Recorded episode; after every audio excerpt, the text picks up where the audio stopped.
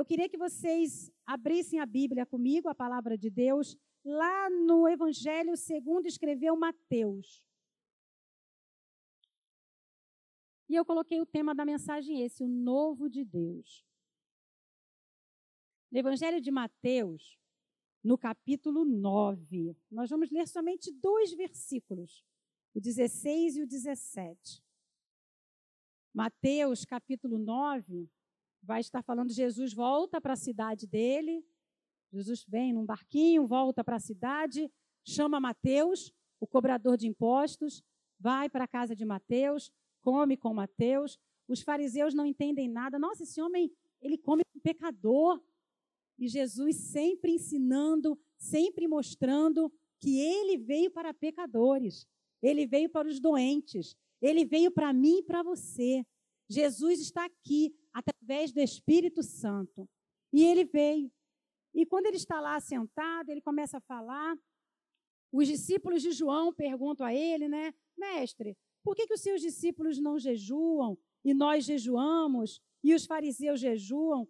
E ele responde, e logo depois da resposta que ele vai falar, né? Por acaso eles podem ficar tristes, o noivo está com eles. Só que aí Jesus percebe que ele precisava deixar mais um ensinamento.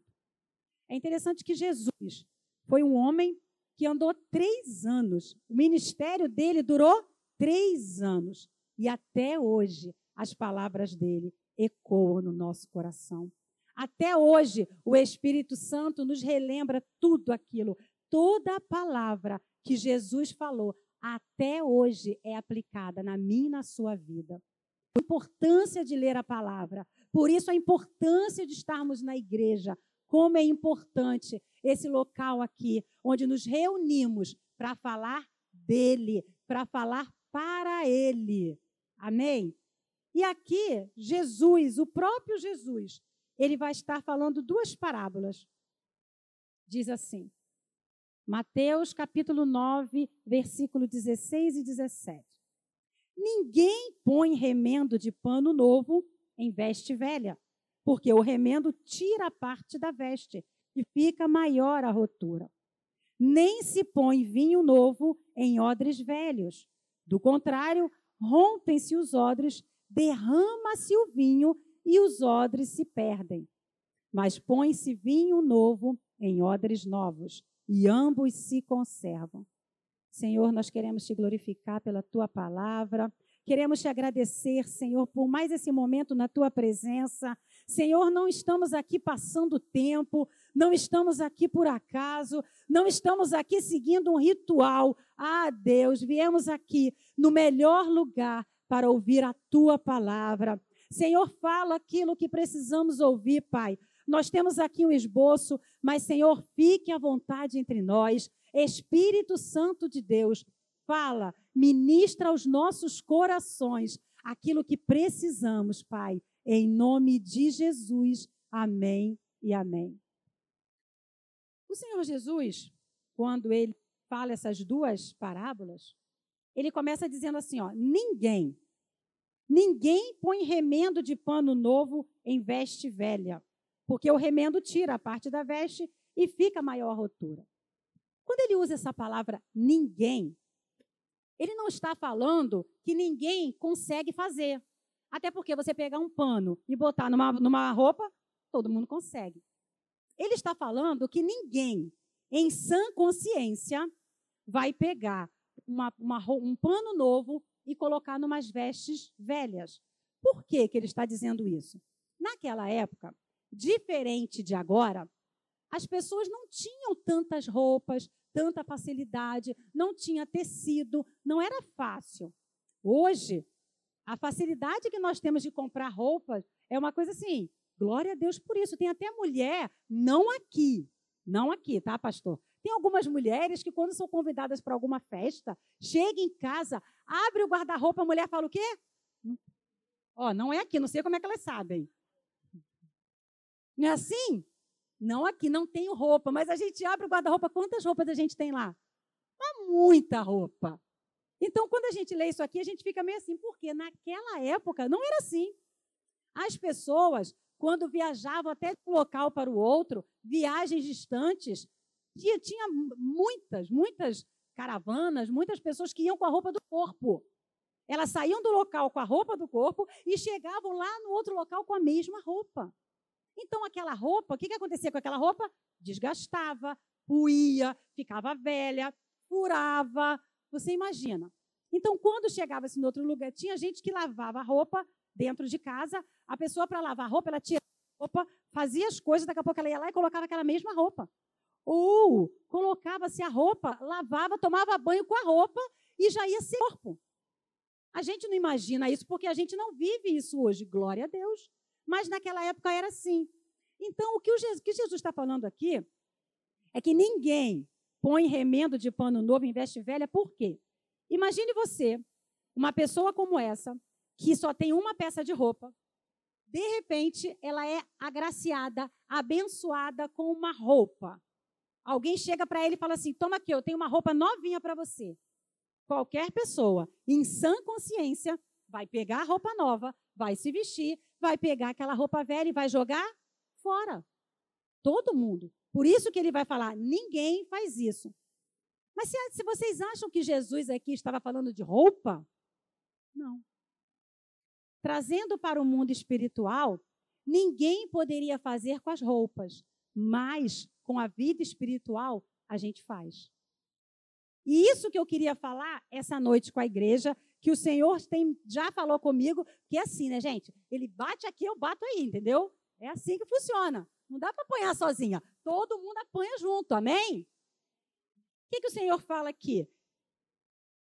Através, na vida espiritual, tem gente, muitas vezes até nós mesmos, não queremos a roupagem completa que o Senhor tem para gente. Sabe o que, que a gente a gente quer um pedaço de pano para resolver aquele buraco. A gente quer vir para a igreja para a gente resolver a nossa vida financeira. Aí eu vou lá e oro pela vida financeira. E Deus faz, porque Deus é dono do ouro e da prata. O nosso Deus é dono de todas as coisas. Ele faz. E Mas eu só quero aquilo ali.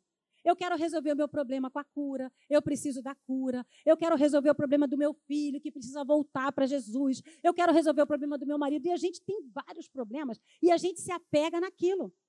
Então, o que o Senhor Jesus está falando? Ele tem o um novo para mim e para você. Você lembra que eu falei lá? Mas para esse novo, para nós recebermos esse novo, tem que ser a roupagem completa.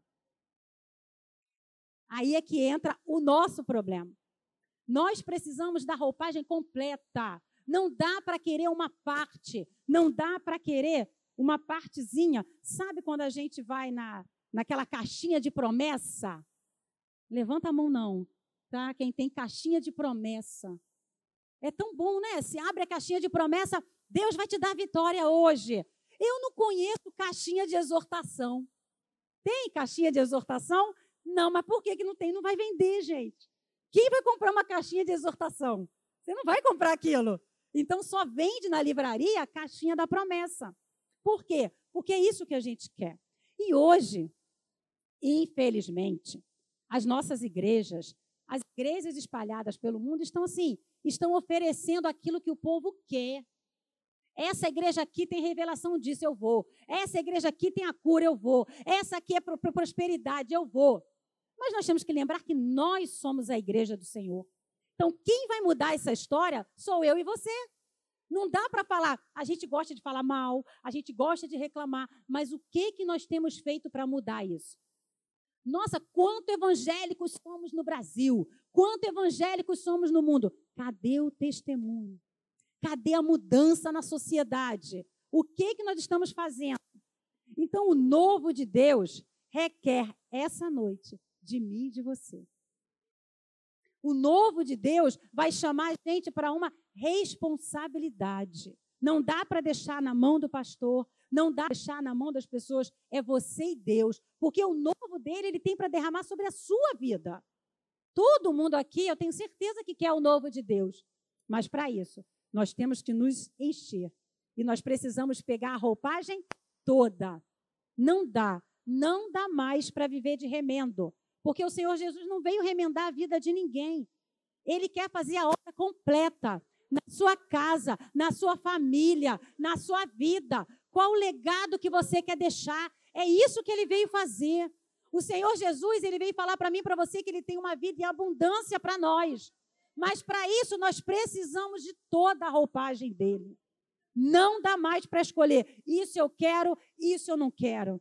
Isso aqui eu quero, mas essa parte, olha, isso aqui eu quero, o louvor está maravilhoso, está tudo bem, mas na hora que eu tenho que perdoar, ah, não, isso aí não é para mim, não.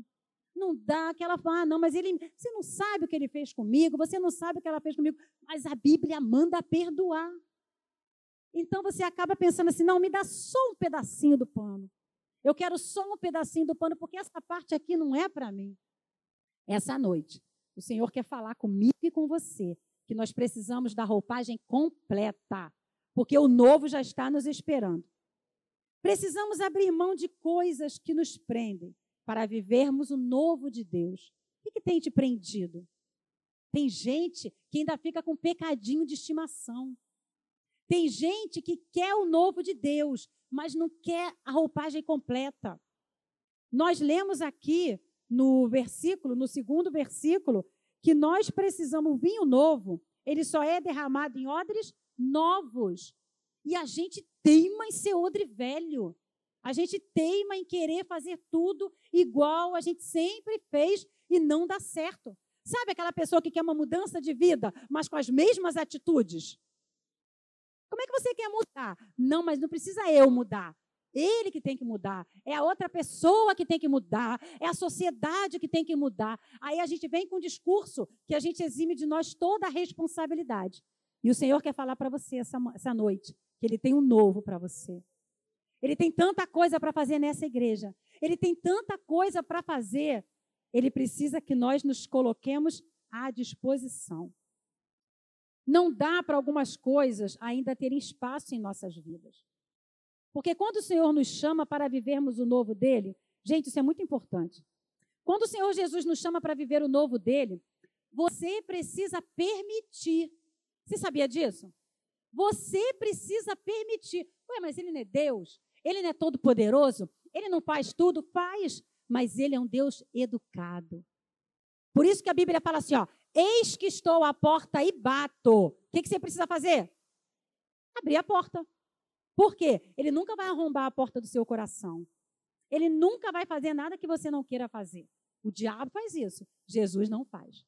Então ele tem o novo dele, ele tem as vitórias, ele tem a resposta, mas você precisa permitir. E como eu permito? Pronto, eu faço uma oração e falo, Senhor, permito. Não, são com novas atitudes. Eu começo a permitir quando eu abro mão de algumas coisas. Eu permito quando eu falo assim, Senhor, tá bom, eu quero a roupagem completa, eu quero o pacote inteiro. Você está disposto a falar que você quer o pacote inteiro? É esse pacote que ele tem para nós. Se nós queremos o novo de Deus, não tem meio termo. Com Jesus não tem meio termo. Com o diabo tem meio termo, sabia? O diabo, ele, ele o meio termo para ele tá bom. O diabo, ele nem liga se você está na igreja. Ué, como assim? É. Diabo não quer saber se você está na igreja. Diabo não quer saber se você trabalha na igreja. Diabo não quer saber se você é ativista. O diabo está preocupado se você coloca o joelho no chão. O diabo está preocupado se você ora na madrugada. Isso preocupa ele. O diabo está preocupado se você fala assim: não, eu quero fazer tudo que o Senhor manda eu fazer. Eu vou perdoar, eu vou andar outra légua, eu vou oferecer outra face, eu vou me doar. Isso preocupa ele. Agora, para Jesus, não é de qualquer maneira. E lá em Apocalipse 3, 15 e 16, diz assim: Conheço as tuas obras, que nem és frio nem quente. Quem dera fosses frio ou quente. Assim, porque és morno e nem és quente, nem frio, estou a ponto de vomitar-te da minha boca. Meu Deus. Olha o que o Senhor Jesus está falando através da palavra, lá em Apocalipse, quando João escreve Apocalipse.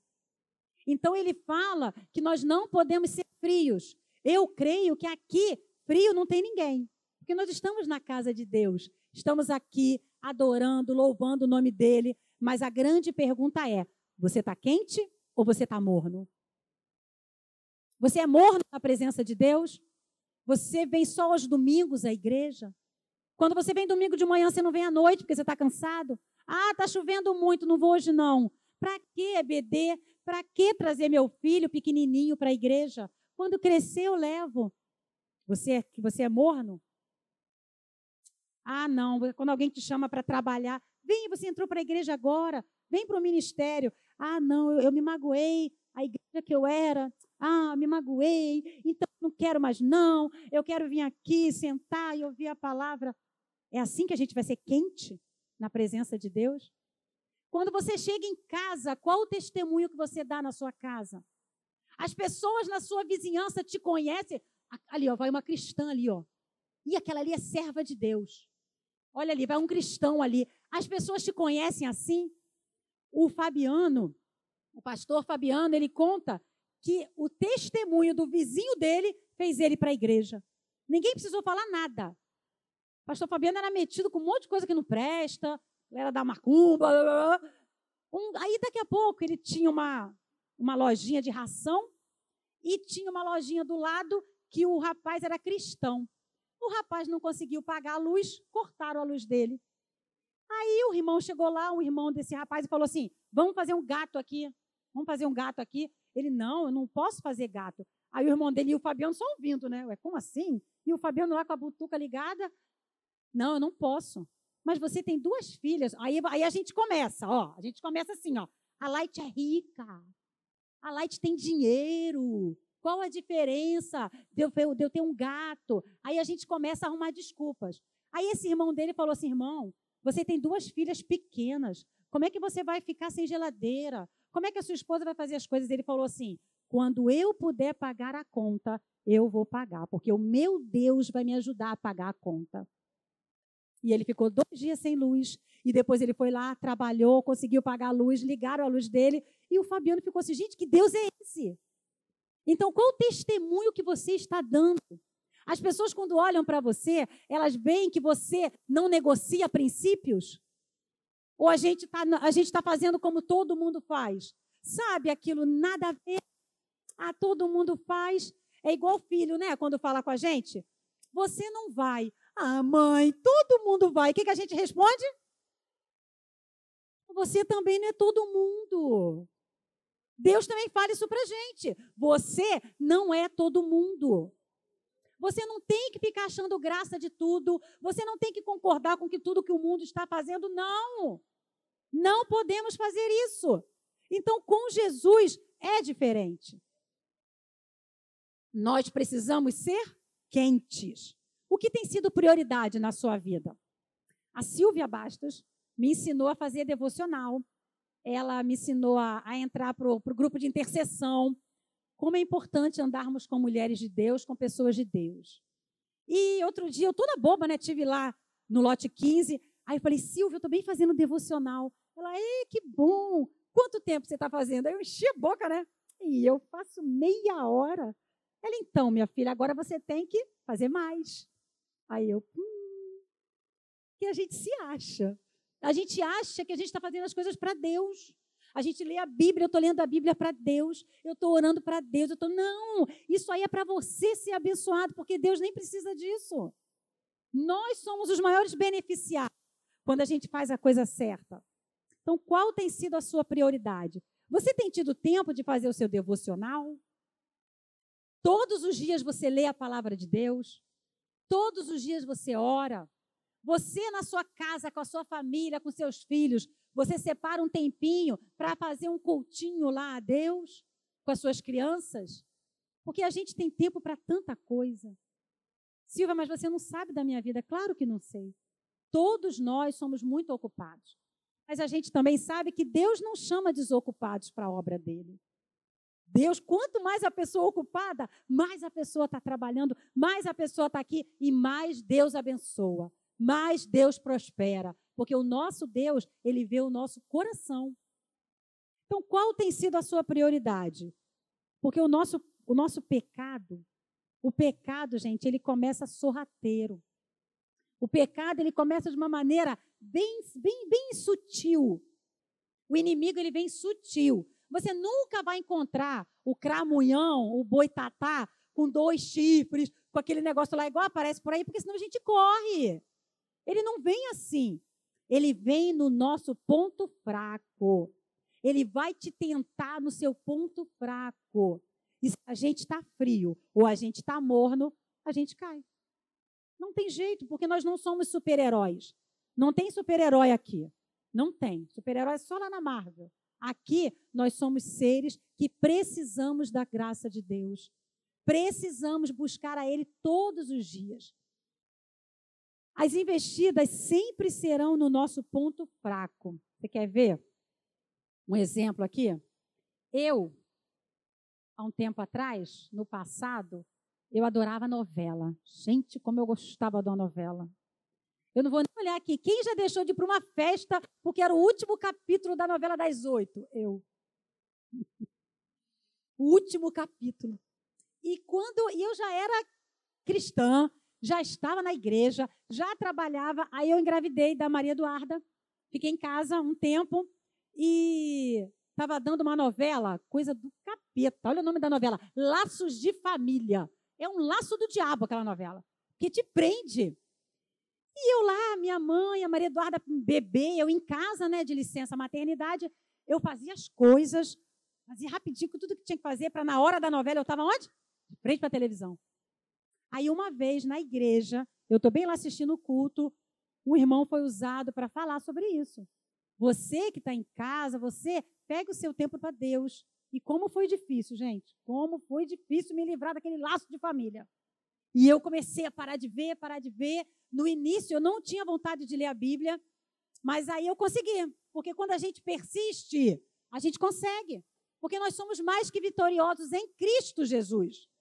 Só que você precisa persistir, persistir. E aquilo saiu da minha vida. Acabou, nunca mais gostei de novela. Esqueci novela. Aí o que, que aparece na nossa vida? Netflix. Olha isso. As séries. Olha como é que o capeta é ruim. A novela, preste atenção, eu fiquei pensando sobre isso. A novela você assistia aquele horário, naquele dia e acabou. Se não desse tempo de ver a novela, você não via mais e acabou. As séries agora são assim. Você pega seu telefone, você coloca lá naquela série, você pode assistir quantos capítulos, não, episódios você quiser, o tempo que você quiser. Então, como eu era noveleira, aí aquilo começou a me pegar. E eu ficava com aquilo.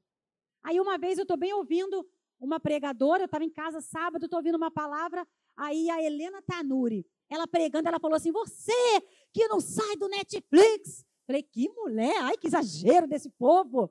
Que a gente quer sempre estar tá bem, né? Ah, eu, eu estou na igreja, eu sou crente. Eu, que isso, Helena? Você está muito radical.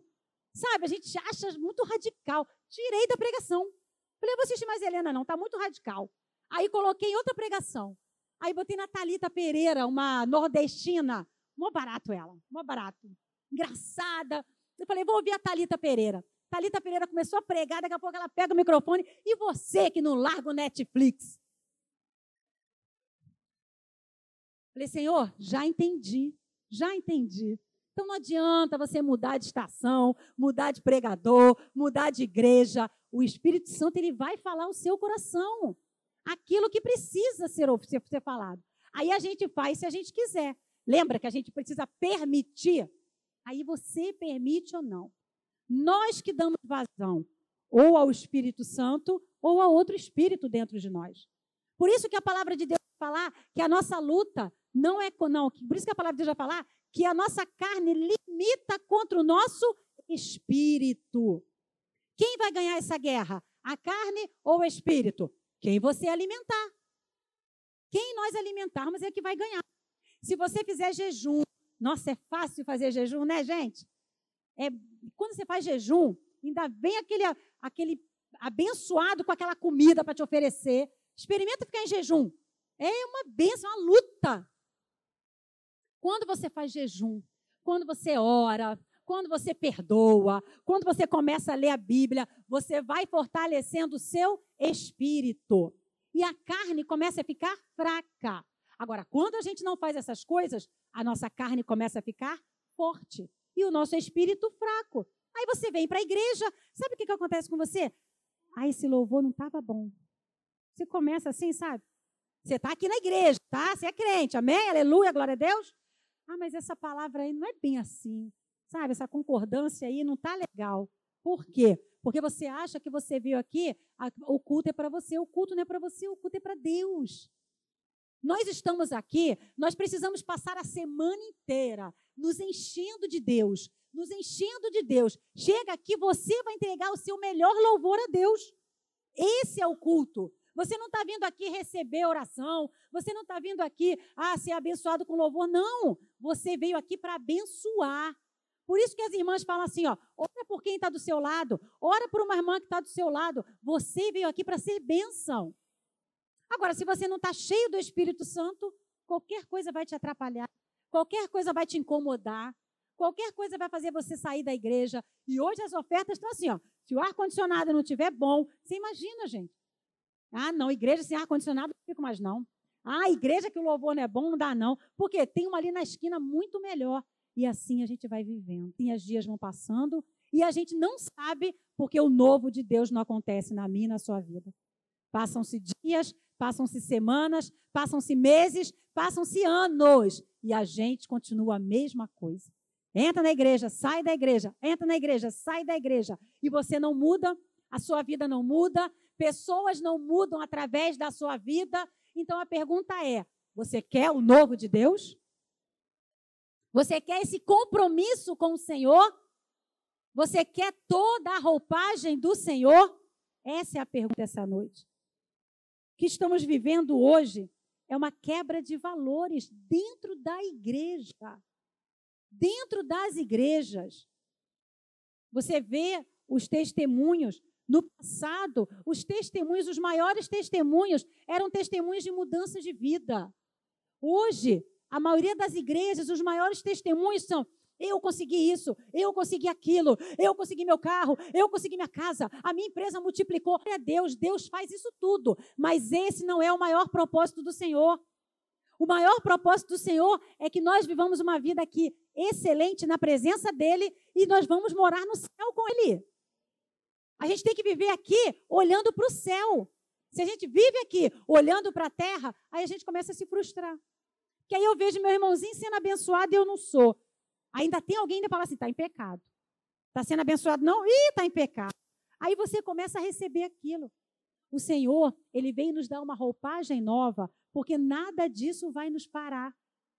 Gente, é muito bom ter dinheiro, é muito bom ter as coisas. A gente vê vários homens na Bíblia vários homens e mulheres na Bíblia que tinham dinheiro, que tinham poder, que tinham tudo. Só que o dinheiro não tinha o coração deles.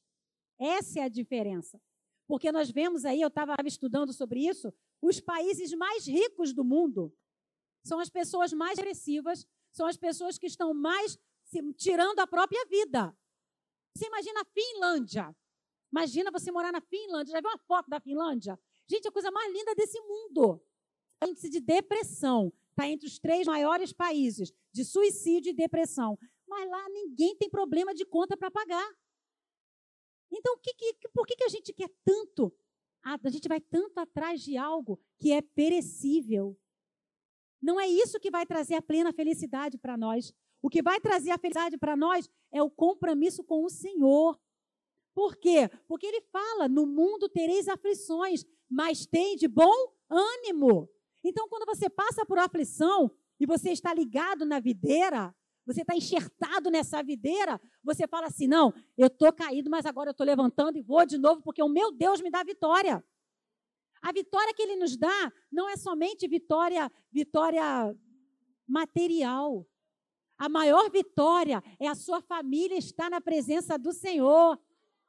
A maior vitória que um servo de Deus pode ter é a família na presença de Deus.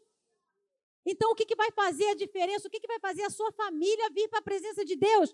O teu testemunho. É você ser diferente desse mundo que prega para a gente que a gente tem que ser tudo igual, que tudo está bom, que tudo está certo. Agora o certo está errado, o errado está certo. Não pode mais falar disso, não pode falar daquilo. E eles estão aí falando de um monte de coisas e a gente não pode. O que a Bíblia manda a gente falar, a gente vai continuar falando. Doa quem doer. Nós precisamos falar. Nós temos um Deus que cura, salva e liberta. Por que, que as pessoas não estão procurando esse Deus? Será que Deus mudou? Deus está fraquinho? Não. Nós mudamos.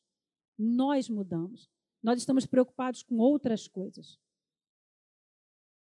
O que estamos vivendo hoje é isso em vida com Jesus, deixa eu falar uma coisa para você. Vida com Jesus não é de qualquer maneira. Eu queria estar aqui hoje falando sobre outras coisas, mas o Espírito Santo aqueceu meu coração em relação a isso e eu tenho trabalhado isso em mim. Vida com Jesus não é de qualquer maneira. Não pode ser de qualquer maneira. Lá em, no, no João, no Evangelho de João, no capítulo 6, quando Jesus ele chega e quando ele está falando para as pessoas e os discípulos estão lá com ele, e quando o povo chega, que a multidão chega, a multidão pergunta assim, ó: Há quanto tempo ele está aqui? Que horas que ele chegou? Aí Jesus, que é nada bobo, espertão, ele percebeu que a multidão estava atrás dele porque a multidão queria pão. A multidão não estava ali por ele. A multidão estava preocupada que horas ele chegou para saber se ele já tinha multiplicado os pães, porque eles queriam estar tá lá, ó, com a barriguinha cheia. Aí Jesus, percebendo isso, Jesus fez assim: não, então peraí, gente, deixa eu multiplicar logo esses pães para os meus filhinhos não ficarem chateadinhos. Foi isso que ele fez? Não. Ele começa um discurso pesado. Ele começa a falar assim: por que, vocês estão aqui? É por causa de pão. Vocês têm que estar aqui buscando a minha presença. E Jesus começa a falar, começa a falar, começa a falar. E a multidão fala assim: nossa, pesado é esse discurso. Meu Deus, o que, que esse homem está tá hoje? Dormiu virado? E as pessoas começam a ir embora. As pessoas começam a sair. Você imagina para um preletor tá pregando, daqui a pouco as pessoas começam a levantar e ir embora, gente. Deve ser assim, uma sensação horrível. E as pessoas começaram a ir embora. Aí Jesus foi lá e começou a consertar o seu discurso. Ele fez isso? Não. Porque Jesus nunca pediu desculpa das coisas que ele falou. Jesus nunca errou. Jesus não erra. E ele começou a falar e a multidão foi embora. Daqui a pouco ele olha, estão só os discípulos lá. Ele fala assim: E vocês? Vocês não vão embora com eles, não? Meu Deus! Aí Pedro olha assim: Senhor, para onde iremos nós se só tu tem as palavras de vida eterna. Então vocês estão vendo que andar com Jesus não é de qualquer maneira. Não é do jeito que você quer, da maneira que você quer, pegar aquilo que te satisfaz. Não. Vida com Jesus é vida no altar. Vida com Jesus é deixar aquelas coisas que te prendem. Vida com Jesus é você exercitar todo dia o amor ao próximo, o amor àquela pessoa. Por isso que a palavra de Deus é assim, ó, orai pelos que vos amam, é isso? Orai pelos que vos perseguem. Nós precisamos orar pelaquela pessoa que está nos perseguindo. É fácil fazer isso? Não é fácil. O fácil é a gente querer que aquela pessoa tenha o pior, a vingança. Mas a vingança não é nossa. Então Jesus, ele vem nos ensinar que nós precisamos permitir que ele derrame essa roupagem nova. Amém, igreja? Vocês estão comigo aí? Tem um, um personagem na Bíblia que também me chama muita atenção, que é muito triste. Sansão. Sansão foi um nazireu de Deus. Sansão foi escolhido para ser juiz. O nascimento de Sansão foi algo milagroso. Então, quando você olha para a trajetória de Sansão, quem não leu ainda os últimos, né? Quando lá na frente, quando a gente vê os pais de Sansão, e Sansão, ele foi escolhido, ele foi separado, ele foi nazireu, não podia passar navalha na sua cabeça, ele não podia beber bebida forte. Tinham várias coisas que Sansão deveria fazer, se preparar por quê? Porque ele seria juiz, ele ia libertar o povo. Uau! Sansão, aquele homem forte. Aí você acha que de repente Deus mudou a ideia? Deus mudou de ideia com Sansão? Não, irmãos. Foram as escolhas de Sansão. As escolhas de Sansão levaram ele para um fim horrível, um fim trágico, um fim vergonhoso. Deus mudou o propósito dele? Nunca. Deus nunca vai mudar o propósito dele sobre a sua vida. Mas nunca. A única pessoa que tem esse poder de mudar é você. Não tem capeta, não tem demônio, não tem circunstância, não tem nada que paralise os projetos de Deus sobre a sua vida. Somente você. E Sansão fez isso. E tem um momento na história de Sansão que é o momento que eu acho mais triste, mais triste, mais triste. Ah, foi quando ele foi pego, furaram os olhos dele e não sei o que não. Para mim, o momento de Sansão mais triste foi quando ele revela o segredo dele para Dalila. E Dalila está ali, precisando saber de tudo que ia acontecer. E quando ele conta para Dalila aquilo que ele não poderia contar, Dalila vai lá e corta as tranças dele e acorda ele e fala assim: Sansão, Sansão, os filisteus estão vindo contra ti, Sansão. Aí Sansão se levanta e fala assim: Irei como antes e acabarei com esses filisteus. Aí a Bíblia vai falar assim: E mal sabia Sansão que o espírito de Deus tinha se apartado dele. Mal sabia Sansão que o espírito de Deus tinha saído da vida dele. Que triste. Que triste. Irmãos, que essa seja a nossa oração. Que o Espírito do Senhor nunca saia da nossa vida. Que o Espírito de Deus nunca se aparte da sua vida. Porque Sansão nem percebeu. Ele levantou, achou que ia destruir os filisteus. E mal sabia ele que o Espírito de Deus só tinha se apartado. Sabe por quê? O Espírito de Deus não habita em templo sujo. O Espírito de Deus não habita em templo que não está preparado para ele. O Espírito de Deus não pode habitar naquele templo que está sujo, naquele templo com pecado. E o templo, eu estou falando dessa igreja aqui? Não. Eu estou falando de mim e de você. O Espírito de Deus não faz isso. O diabo ele não tem poder sobre a minha vida e sobre a sua vida. Tem horas que a gente dá muita confiança para o diabo. Ai, foi o diabo. O diabo me deu uma rasteira. Não. Uma vez eu ouvi uma frase assim, ó. O diabo, ele te dá a prancha de surf e ele te mostra a onda. Quem surfa é você. Quem vai na onda é você. Ele não consegue fazia botar, pegar você, colocar em cima da prancha e carregar você no mar. Ele não faz isso, porque ele não consegue, tá, gente? Porque se ele conseguisse, ele faria. Mas ele já é derrotado.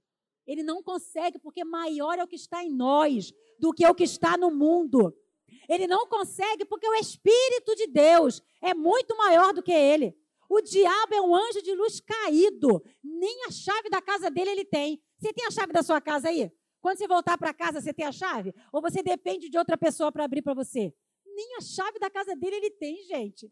E a gente dá tanta trela para o diabo. Tem gente que faz entrevista com o diabo. Tem gente que fala que a vida está assim por causa do diabo. Para de colocar a culpa no diabo.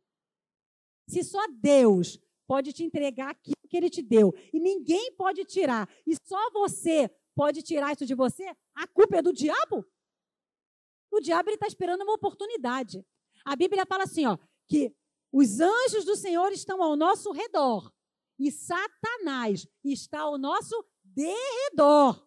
Preste atenção, os anjos do Senhor estão te guardando. Os anjos do Senhor estão ao seu redor. Quando você acorda, quando você sai de casa, os anjos do Senhor estão ao seu redor. E o inimigo está ao nosso derredor, bra bramando como um leão. Como um leão, porque ele não é um leão. Ele faz as estripolias dele, as palhaçadas dele, como um leão. Porque leão é o leão da tribo de Judá. O nosso leão, o leão que venceu, é o leão da tribo de Judá. O diabo, ele ruge como um leão, porque ele não é um leão. Porque quando Jesus chega, ele sai correndo igual um gatinho. Quando você tem autoridade, a Bíblia fala assim, ó, Tiago 4, 7, 8. Sujeitai-vos, portanto, a Deus. Então a gente tem que fazer o quê? Sujeitar a quem? A Deus. Resistir ao diabo e ele fugirá de vós. Então, se você resistir ao diabo, ele vai fugir da sua vida. Ele vai fugir de você. Porque o próprio Jesus foi tentado, gente. Jesus, quando acabou de receber o Espírito Santo, ele estava lá, cheio, todo feliz, todo alegre. A Bíblia fala que ele foi levado, ele foi levado para ser tentado pelo diabo. Quem foi que levou a ser tentado pelo diabo? EBD? Quem foi? O Espírito Santo. O Espírito Santo levou Jesus e ele ficou jejuando e depois ele foi tentado pelo diabo. O diabo tentou Jesus. É interessante que quando a gente vê, ele estava 40 dias e 40 noites jejuando. Primeira coisa que o sangue ruim fala: se você é o filho de Deus, transforme essas pedras em pães. Gente, ele sabia que Jesus estava com fome, porque ele está vendo a situação ali. Então, a gente aprende mais uma vez que o diabo ele vai querer te pegar no seu ponto fraco. Aí Jesus, nada bobo, responde com o quê? Com a palavra tudo que o diabo falava usando a palavra, porque o diabo, ele vai pegar a palavra, vai dar uma torcidinha na palavra e vai entregar para a pessoa. Aí a pessoa não vem para EBD, a pessoa não estuda a palavra, a pessoa só quer receber, só quer ir para a igreja ficar recebendo, aí qualquer vento leva. É interessante que outro dia lá em casa, eu estava, aconteceu uma coisa muito engraçada sobre EBD. Eu vi as criancinhas aqui na frente. O meu filho, eu dei um cartão de crédito com limite pequeno para minha filha e para o meu filho, porque às vezes estão na rua. Ai, mãe, preciso comprar isso, pagar aquilo. Tem que ter ali, né? 10 reais, 40 reais, 50 reais. Então eu coloquei um adicional para eles. E a Maria Eduarda, abusada, ela gasta, não fala nada. A Maria Eduarda olha no extrato, Maria Eduarda, ah, mãe, não tem limite? Fala, minha filha, nem assim não. Ah, mãe, tem limite, o limite está lá. E o Fabiano, ele não faz isso. Ele me liga. Mãe, eu estou aqui na academia, posso comprar um. Eu acabei esquecendo minha água, posso comprar um copo d'água? Eu, aí eu falo, ai, coisa linda esse garoto, gente. Essa menina tem que aprender com o irmão dela. E tudo ele pede, tudo ele pede, tudo ele fala. Aí eu toda boba, né? Falei, caraca, esse meu filho. Aí um dia lá em casa, a gente conversando, ele virou para mim e falou assim: Ô mãe, você acha que eu obedeço. Ah, tá, e tem um detalhe.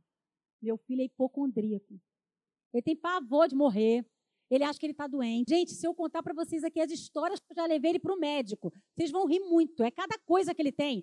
Deu, ele, mãe, estou surdo, estou surdo. Aí vai eu de madrugada para o hospital. Quando chega no hospital, bota lá, a doutora fala assim: Nossa, o seu ouvido é lindo, perfeito. Aí volta para casa. Mãe, eu estou ficando cego. Eu quero ir no médico que foi. Meu filho, não, mãe, não estou enxergando. Eu estou com uma dor de cabeça. Aí leva no médico. Quando voltou no médico, o Fabiano falou assim: amor, o Fabianinho, o negócio é mais grave. Eu falei: mais grave? É, porque ele só a NASA, que ele não tem nada.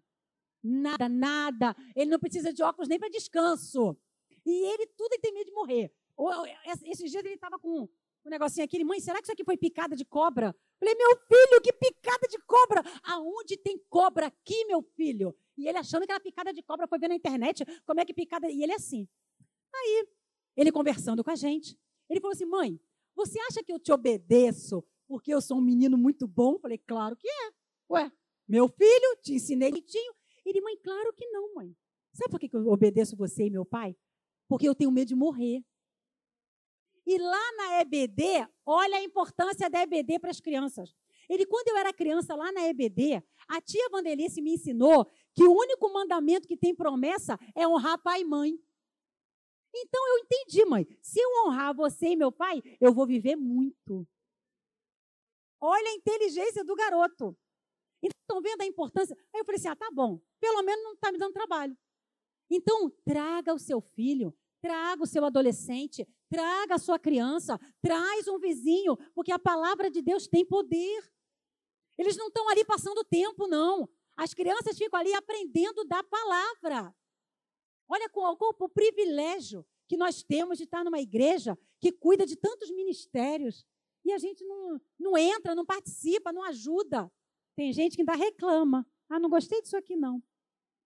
Então, Sujeitai-vos, portanto, a Deus. Resisti ao diabo, e ele fugirá de vós. Resista ao diabo, resista à tentação, resista aquilo que está te tirando o tempo. Hoje em dia, Satanás, Ele entendeu que ele vai conseguir nos roubar através do nosso tempo. A gente não tem tempo para nada. Agora você vai chegar em casa, já vai preparar tudo para amanhã, porque amanhã já é segunda-feira e a gente tem que trabalhar, e a gente tem que estudar, e a gente tem que fazer um monte de coisas. E temos que fazer mesmo. Glória a Deus por isso. Mas nós precisamos colocar prioridades na nossa vida. Prioridade. Você precisa priorizar Deus. Você precisa priorizar a oração, o jejum, a leitura da palavra. Nós precisamos priorizar. Chegai-vos a Deus, e Ele se chegará a vós outros. Quando você dá um passo para Deus, Ele dá um passo para você. Quando você dá um passo em direção a Deus, Ele dá dois passos na sua direção. Purificai as mãos, pecadores, e vós que sois de ânimo dobre, limpai o coração. Nós precisamos limpar o nosso coração. Eu já estou finalizando, eu queria estar chamando o Ministério de Louvor aqui. Nós iremos orar, porque falando todas essas coisas, principalmente para mim, que preciso todas as manhãs ser lembradas de como eu preciso dar prioridade para Deus. Nós aprendemos que quando damos um passo em direção a Ele, Ele vem, Ele vem. A gente não canta assim, ó. Quando você dá um passo em direção a Ele, Ele vem. Lá em 1 João, no capítulo 5, versículo 1 a 6, diz assim, ó: Todo aquele que crê que Jesus é o Cristo é nascido de Deus.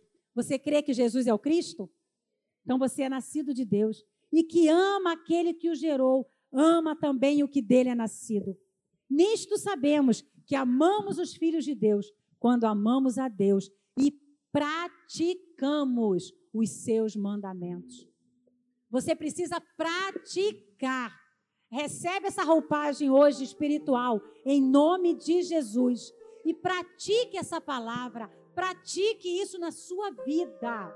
Por todo que é nascido de Deus vence o mundo. Quer vencer o mundo?